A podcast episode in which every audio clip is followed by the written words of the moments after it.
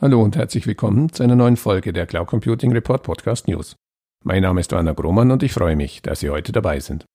Es ist kaum zu glauben, aber wir feiern heute tatsächlich die 100. Folge des Cloud Computing Report Podcast. An dieser Stelle möchte ich mich recht herzlich bei meinem Team bedanken, das mich insbesondere bei der Recherche und Vorbereitung der News-Episoden tatkräftig unterstützt. Und natürlich bei allen bisherigen Interviewgästen für den interessanten Gedankenaustausch zum Thema Cloud Computing in Deutschland. Ich hoffe, Sie empfinden es nicht als Drohung, wenn ich Ihnen an dieser Stelle verspreche, dass wir natürlich weitermachen und die Folge 200 bereits fest im Blick haben.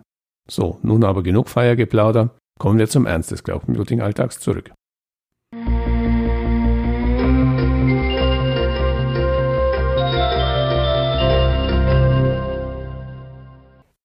Accelerate Digital Now, Cloud First lautete der Titel einer zweitägigen Online-Veranstaltung, die T-Systems diese Woche veranstaltete. Der Event war quasi der Startschuss für eine neue strategische Ausrichtung des Unternehmens unter dem Motto Cloud First. Alles wird Cloud, sagt Adler Al-Saleh, Vorstandsmitglied der Deutschen Telekom und CEO von C-Systems. Die Kunst ist nicht mehr Rechner zu betreiben, sondern Arbeitsprozesse intelligent in hochautomatisierten Infrastrukturen abzubilden, die wir Cloud Computing nennen. Darauf richten wir konsequent unser Unternehmen aus. So hat T-Systems die strategische Zusammenarbeit mit Microsoft und Amazon Web Services AWS in den letzten Monaten ausgebaut. Kunden erhalten nun etwa eine Cloud-Lösung auf Basis von Microsoft Azure aus einer Hand mit nur einer Rechnung. Auch auf der Infrastruktur von AWS profitieren Kunden jetzt von einer schnelleren Migration in die Cloud. Zur Angebotspalette gehört auch die Google Cloud. T-Systems kann somit Multicloud-Landschaften für Kunden managen. Für Kunden mit höchsten Anforderungen an Compliance und Datenschutz erweiterte Systems zudem die Kapazitäten der eigenen Public Cloud, der Open Telekom Cloud. Mehr als 3000 Cloud-Architekten und Experten arbeiten nach Angaben des Unternehmens bereits für T-Systems. Der IT-Dienstleister will darüber hinaus 5000 weitere Mitarbeiter zu Spezialisten mit Cloud-Know-how qualifizieren. Billig wird das Ganze nicht. Die Investitionen in den Ausbau der Cloud-Services belaufen sich in Summe laut T-Systems auf einen dreistelligen Millionenbetrag. Ich hatte mich ebenfalls für den zweitägigen Online-Event angemeldet. Der Veranstaltungsrahmen, wie beim Magenta T zu erwarten, sehr professionell und ansprechend.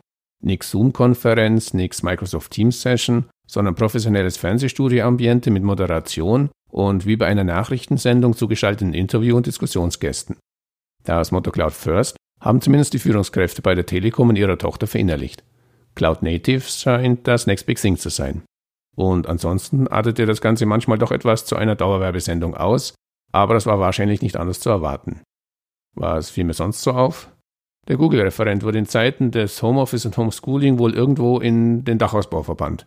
Die gleiche großflächige Nut- und Federbrettervertäfelung unter dem Dach hatten auch wir schon einmal bei einem unserer früheren Behausungen.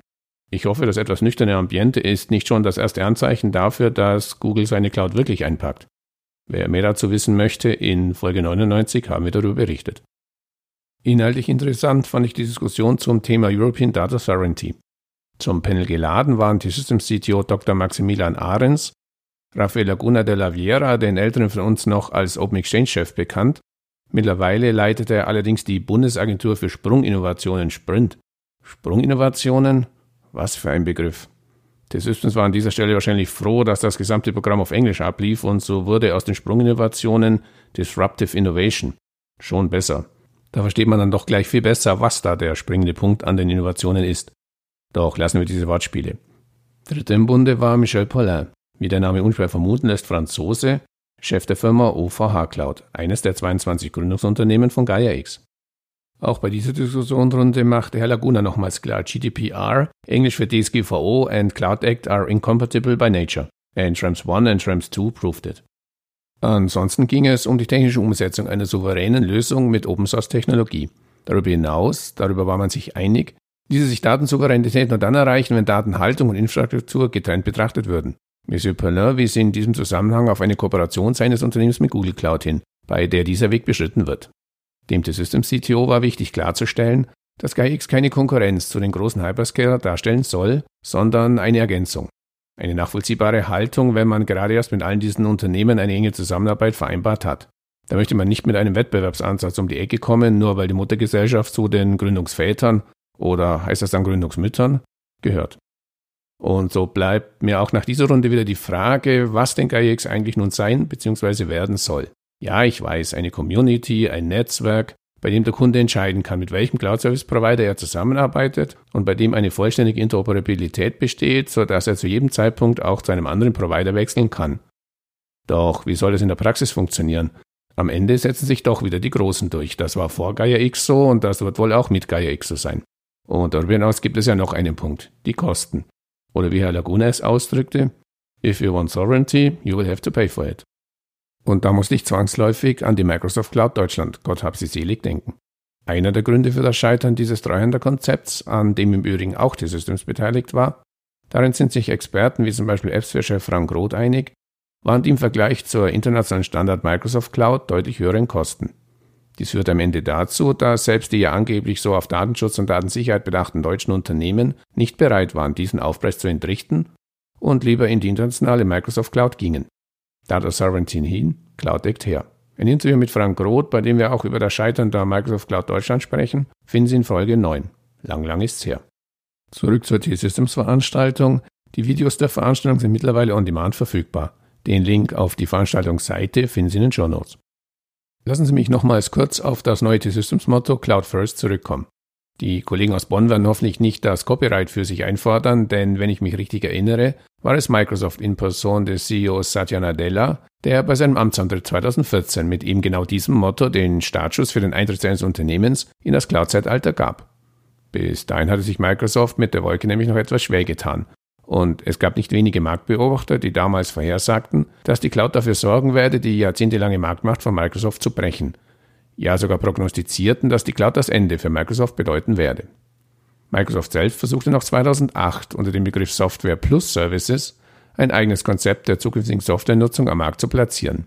Ich habe bei der Recherche für mein Fachbuch Cloud Computing in Deutschland noch einen alten Blogbeitrag eines Microsoft-Mitarbeiters vom Oktober 2008 gefunden, in dem dieser das Software Plus Service Konzept wie folgt definiert. Mit der Software Plus Services Strategie schlägt Microsoft ein neues Kapitel in der Evolution seiner Plattform auf. Software Plus Services geht ja davon aus, dass Unternehmen in Zukunft für ihre IT-Anforderungen eine Kombination aus Internet-Services und lokal betriebenen Client- und Serveranwendungen einsetzen. Das heißt, Unternehmen sollen von Fall zu Fall entscheiden können, welche Teile ihres IT-Portfolios lokal und welche in der Cloud betrieben werden. Diese Entscheidung soll sowohl für ganze Anwendungen, für einzelne Services bis hin zu Anwendungskomponenten möglich sein. Dies hat natürlich tiefgreifende Auswirkungen auf die Plattform, für die ja der Anspruch gilt, dass die Entscheidung für ein Deployment-Modell erst nachgelagert getroffen werden kann. Aus heutiger Sicht würde man dieses Konzept wohl als Hybrid Cloud bezeichnen. Der Grund für das Konzept lag damals aber schlicht darin, dass Microsoft zum damaligen Zeitpunkt selbst einfach keine Cloud-Services oder webbasierten Softwarelösungen im Portfolio hatte. Doch dann kam Herr Nadella und Cloud First. Der Rest ist Geschichte. Vielleicht hofft man sich bei T-Systems ja einen ähnlichen Boost für das eigene Business, indem man sich diesen Slogan leiht. Doch auch auf Anwenderseite spielt Cloud First eine immer größere Rolle. In der Wirtschaftswoche habe ich einen Beitrag mit dem Titel Ab in die Wolke aus dem Jahr 2018 gefunden, in dem Dirk Ramhorst, Chief Information Officer von Wacker Chemie, mit den Worten zitiert wird, wir fahren seit rund einem Jahr eine Cloud-First-Strategie. Ein Großteil der Wacker IT wandert seitdem in die Cloud. Erst diese Woche veröffentlichte die CIO einen Beitrag über die Cloud-First-Strategie der Allianz. Die CIO schreibt, um den Weg in die Cloud auch strategisch zu ebnen, überarbeitete die Allianz Deutschland 2019 ihre IT-Strategie grundlegend. Darin ist unter anderem festgehalten, dass die Cloud für alle Anwendungen als Standardplattform gilt, erläutert Allianz CTO Alex Shell. Soll etwas dennoch on-premise ausgerollt werden, muss das begründet werden. Vorher war das umgekehrt. Und zum Jahreswechsel gab, wir hatten hier in den Cloud Computing Report Podcast News darüber berichtet, Amazon Web Services bekannt, dass die Star Alliance, die weltweit größte Airline-Allianz, all-in auf AWS setzt und ihre gesamte IT-Infrastruktur in die AWS Cloud verlagert um Kosten zu senken, die Leistung zu verbessern und ein agiles Unternehmen in der Cloud zu werden. Vor dem Hintergrund der aktuellen Krisensituation im Flugverkehr sicher ein nachvollziehbarer Schritt. Die Frage, die sich mir abschließend zum Thema Cloud First stellt, ist, ob und wie schnell andere Unternehmen in Deutschland diesem Beispiel folgen. Ich erinnere mich noch an das Interview mit Stefan Wendt von Microfin zum Thema Cloud Readiness in Folge 88. Wir unterhielten uns damals unter anderem darüber, weshalb es vielen Unternehmen heute noch so schwer fällt, die Agilität und Geschwindigkeit der Cloud für ihre eigenen Geschäftsprozesse zu nutzen. Und ich erinnere mich aus aktuellem Anlass, wir haben gerade den Ergebnisbericht des Cloud Computing Marktbarometers Deutschland nochmals überarbeitet, mehr dazu gleich in den News, an das Ergebnis aus der aktuellen Umfrage, dass fehlende Innovationswille und fehlender Mut auf Entscheiderebene bereits das zweite Mal in Folge die beiden Aspekte sind, die aus Sicht der Befragten die Weiterentwicklung des deutschen Cloud Computing Markts am meisten behindern. Ich befürchte, da bleibt noch eine Menge Überzeugungsarbeit zu leisten, gerade wenn es um das Thema Datensouveränität geht. Kommen wir nun zu den Nachrichten.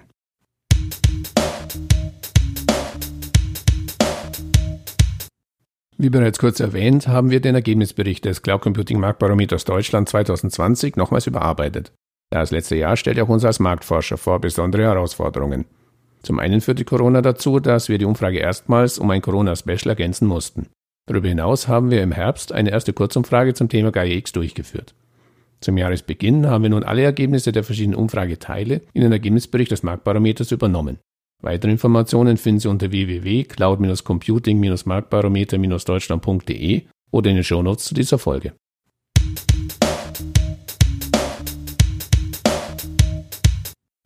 Und noch eine Umfrage, die mir erst kürzlich in die Hände fiel.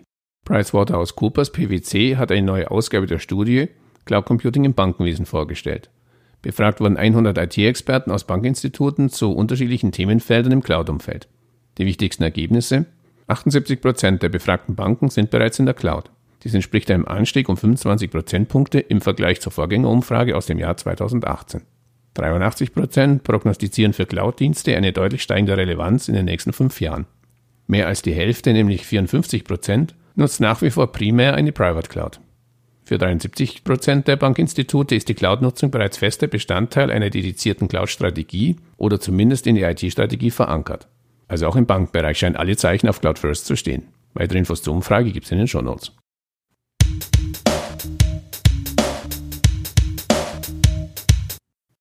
Umfrage Nummer 3. Das Schweizer Unternehmen Morphion hat die Ergebnisse einer Umfrage unter Unternehmen in Deutschland, Großbritannien und Schweden vorgestellt. Die wichtigsten Ergebnisse? 78 Prozent gehen davon aus, dass ihre Unternehmen in Zukunft aufgrund von Covid-19 vermehrt auf Cloud-Technologien umstellen werden. Dabei zeigt insbesondere der Sicherheitssektor eine starke Tendenz hin zur Einführung von Cloud-Technologien. 73 Prozent der befragten Führungskräfte glauben, dass ihre Organisationen aufgrund der Reaktion ihrer Regierung auf Covid-19 eher zur Einführung von Cloud-Technologien bereit sind. Die Akzeptanz von VSAAS, ACAAS ist in Schweden am stärksten.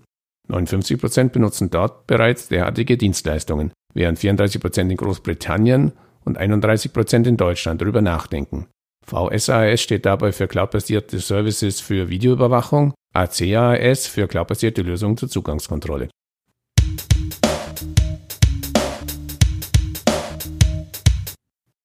Und noch eine Meldung zu Gaia X. Wie der ECO-Verband diese Woche berichtet, hat die Gaia X-Dachorganisation seit Ende Januar offiziell den Status eines internationalen gemeinnützigen Vereins nach belgischem Recht, AISBL.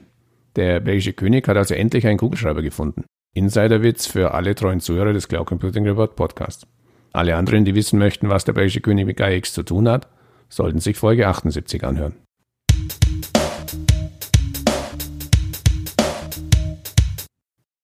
Und auch aus der Initiative Cloud Services Made in Germany gibt es wieder Neues zu berichten. Zum einen bin ich Ihnen noch die Namen der drei aktuellen Neuzugänge schuldig, auf die ich bereits in der letzten Folge hingewiesen hatte. Neuzugang Nummer 1 ist die Firma Factor Digital aus Haupten. Das Unternehmen bietet mit der Digitalisierungsplattform Factorbox umfassende Möglichkeiten, Dokumente nicht nur revisionssicher zu archivieren, sondern auch im Rahmen digitaler Prozesse durchgehend effizient zu verarbeiten. Ebenfalls neu ist die Firma Flowpilot. Das Unternehmen aus Berlin bietet den gleichnamigen Online-Liquiditätsplaner, mit dem Unternehmen ihre Liquidität analysieren, überwachen und planen können. Nummer 3 im Bunde ist Innovaphone aus Sindelfingen. Das Unternehmen gehört nach eigenen Angaben zu den führenden europäischen Anbietern von universellen Arbeits- und Kommunikationslösungen für jede Unternehmensgröße. Mit Innovaphone MyApps Cloud bietet Innovaphone die volle Funktionsvielfalt der Arbeits- und Kommunikationsplattform MyApps im Cloud-Betriebsmodell. Weitere Informationen zu den drei neuen sowie allen weiteren mittlerweile fast 300 Mitgliedern der Initiative Cloud Services Made in Germany finden Sie im Lösungskatalog der Initiative. Link wie üblich in den Show Notes.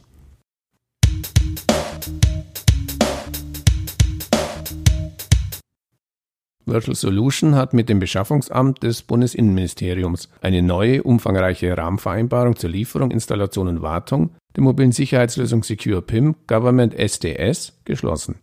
Bundes- und jetzt auch Landesbehörden können damit ausschreibungsfrei weiterhin die iOS und ab sofort auch die Android-Version der Systemlesung für PIM Government STS über das Kaufhaus des Bundes KDB, ich kannte bisher nur das Kaufhaus des Westens KDW, beziehen.